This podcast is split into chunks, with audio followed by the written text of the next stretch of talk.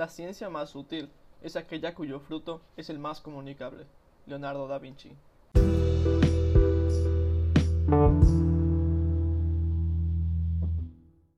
Hoy vamos a platicar sobre 10 razones basadas en evidencia de por qué tú y tus pacientes deben hacer ejercicio. El ejercicio es increíble, todos sabemos esto, ¿cierto? Bueno, casi, ya que muchas personas saben que el ejercicio es bueno a un nivel muy general. Y la pregunta aquí es, ¿saben que es bueno para ellos a un nivel individual y qué es el manejo correcto de muchos de sus problemas? Tenemos una propuesta algo diferente y es aplicar esta información general a una persona. Las personas crean ideas sobre cuál es el tratamiento correcto para ellos. Esto puede ser por una investigación profunda en el Internet, claramente, lo que ellos han elegido de sus amigos y familia, o por tratamientos anteriores con su oficio. Y esto puede dar paso a ideas sobre lo que debes e incluso no debes hacer para ayudarlos. Esas creencias no siempre se alinean con, con, la mejor información disponible sobre las intervenciones. Un buen ejemplo de esto es la creencia de que el ejercicio arriesga más que los beneficios con el dolor de espalda. Imagínense, 55% de los growers en Nueva Zelanda tienen esta creencia. Y esta estadística fue tomada de este artículo de Darlow en 2016. Nosotros sabemos que el ejercicio puede ser efectivo con el dolor de espalda. Ciertamente no es magia, pero una de las mejores cosas que tenemos a nuestra disposición es la comprensión del plan de tratamiento, especialmente como un bajo costo y de bajo riesgo igual. Las creencias y las expectativas. Nuestras creencias mueven nuestras acciones y expectativas. Y las expectativas predictivas han ganado peso como un factor de recuperación en la prognosis desde la última década. Estas pueden influenciar nuestra participación en un plan de tratamiento que al final va a afectar los resultados, ya que si no creo en algo, es muy difícil que lo haga. Pero ¿cómo combatimos esto? En mi opinión, la mejor herramienta que tenemos es buena información e información de buena calidad que podemos utilizar para combatir las creencias que frenan a las personas. La clave para empezar a afectar las creencias, de nuevo, en mi opinión, no es desafiar, sino informar a las personas usando buena información basada en evidencia. Una de mis frases favoritas para empezar a explicar algo es, eso es lo que pensábamos, pero estamos aprendiendo nuevas cosas todo el tiempo. Las últimas investigaciones sugieren, y ahí ya puedes meter la información que tú necesitas o los datos que quieres explicar al paciente. En este episodio van a haber partes de pequeña información que podemos usar para empezar a informar a nuestros pacientes sobre el rol del ejercicio en el dolor y la salud, ya que al final esta va a afectar igual al dolor.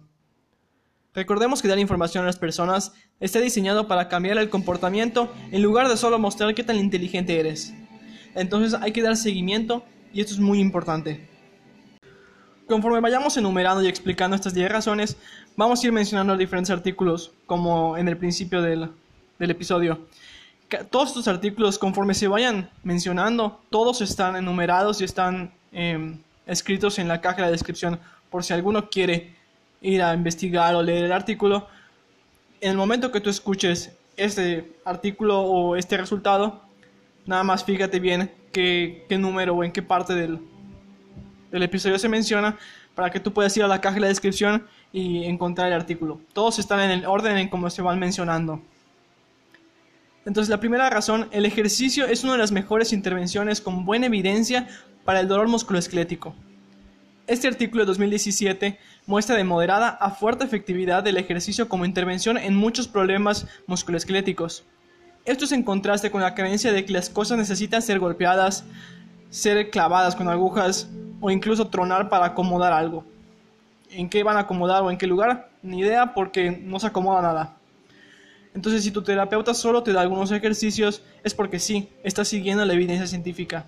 Claramente haciendo integración de tu patología, de tu lesión, de tus expectativas, de la experiencia que tú tienes y de más contexto como paciente. Número 2. El ejercicio no va a empeorar tu cuerpo. Muchas personas ven el cuerpo como una máquina. Conforme más se trabaja, más partes necesitamos para reemplazar. ¿Y esto es cierto? Absolutamente no. El cuerpo es un organismo orgánico que se adapta tanto positiva como negativamente a los estímulos. Entonces, mientras más activos somos, más fuertes nos volvemos. Cuando menos somos activos, ya saben qué pasa, nos volvemos más débiles. Una de las creencias igual más clásicas es que los discos de la columna se desgastan conforme más los usamos. En un estudio de Batty del 2009, miró a unos gemelos para determinar qué era lo que más contribuye a la degeneración de los discos. Ellos sugieren, y cito, comúnmente la degeneración de los discos se da principalmente como resultado de envejecer, y el desgaste por agresiones y lesiones mecánicas no fue respaldada por esta serie de estudios. Otro estudio del 2017 descubre que un desgarro en el manguito de los rotadores, es decir, en la parte del hombro, el empeoramiento del desgarro no parece estar simplemente relacionado con los niveles de actividad, y de hecho sugiere que el desarrollo del dolor está asociado con los niveles bajos de actividad. Este es otro muy importante, y es algo que se escucha mucho, que es que correr daña las rodillas. Si me dieran un peso por cada vez que alguien me lo dice, sería millonario. Un estudio de corredores de maratón mostró que tenía menos anormalidades en los meniscos que los que no eran corredores. Número 3. El ejercicio puede hacer que tus discos de la espalda sean más sanos. Dos estudios recientes han demostrado un efecto positivo de la actividad sobre los discos intervertebrales. En primer lugar, este estudio del 2017 muestra que más actividad vigorosa se asocia con una mejor salud del disco en las resonancias magnéticas. Y en segundo lugar, que es este artículo del 2016, se demostró que los corredores tenían discos intervertebrales con una mayor hipertrofia, es decir, que eran más grandes, en comparación con el grupo que no era atlético.